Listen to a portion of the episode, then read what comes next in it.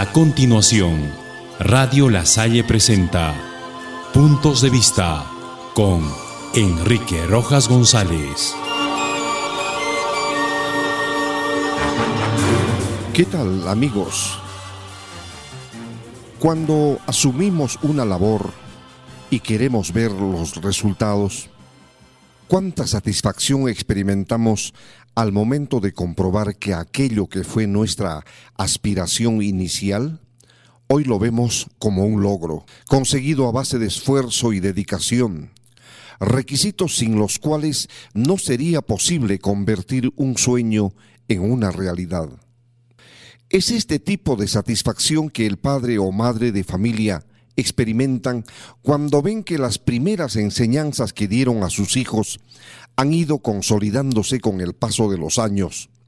y casi sin darse cuenta observan que aquel niño o niña de hace algunos años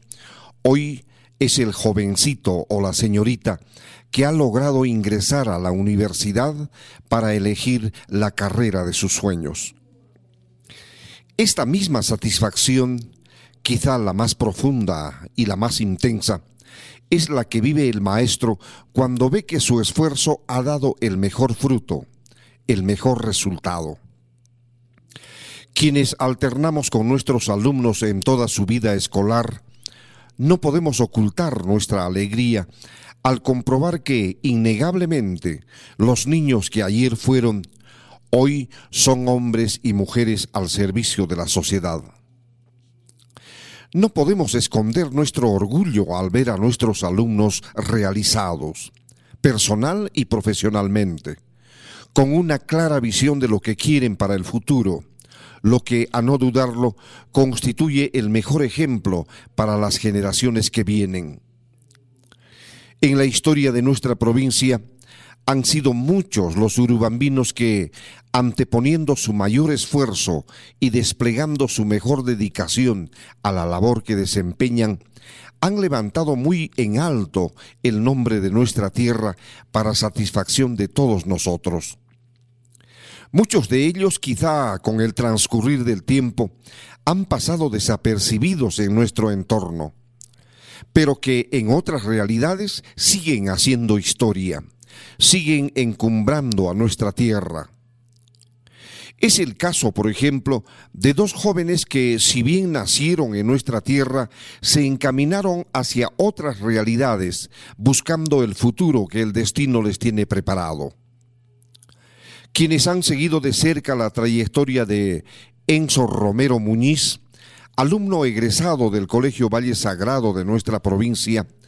habrán reparado que su lucidez y las ganas de llegar a lo más alto en la profesión que ha elegido como ingeniero mecatrónico,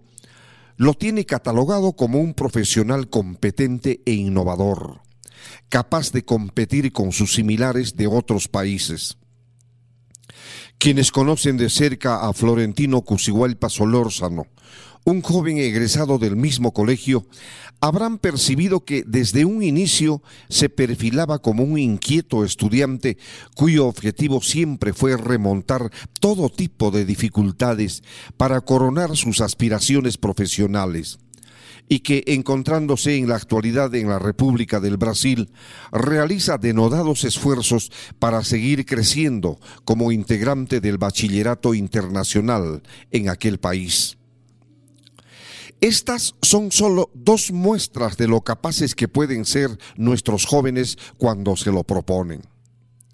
Cuando nos dan claras muestras de estar completamente decididos a poner en práctica todos los conocimientos que adquirieron de sus padres y también de sus maestros, quienes seguramente no vacilan en mostrar todo su orgullo ante estos resultados, lo que en esta ocasión ha motivado la presente página que no tiene otra finalidad que enaltecer a las personas que llevan muy en alto el nombre de nuestra querida provincia.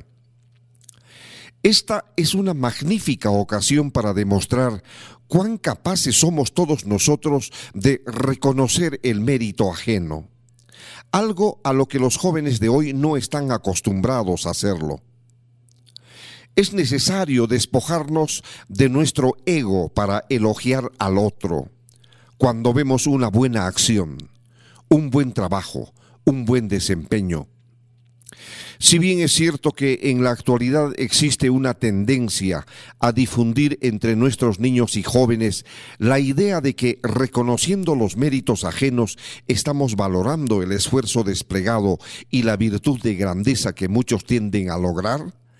esta acción debe convertirse en una constante a ponerse en práctica en la casa y también en la escuela. Actuar con criterio egoísta sin valorar lo que hacen los demás nos encasilla en un escenario reducido, donde la rutina y la monotonía convertirán a la vida en un recorrido sin trascendencia. En el presente caso, qué mejor que dos jóvenes en la mejor etapa de sus vidas demuestren entregar toda su energía y su vitalidad para beneplácito de sus padres, de sus maestros y de la sociedad entera. Este es el mejor mensaje que podemos transmitir a nuestras jóvenes generaciones para que mañana seamos testigos del resurgimiento de nuevos valores, capaces de superar todos los obstáculos que se les presenten en sus vidas. Hasta mañana.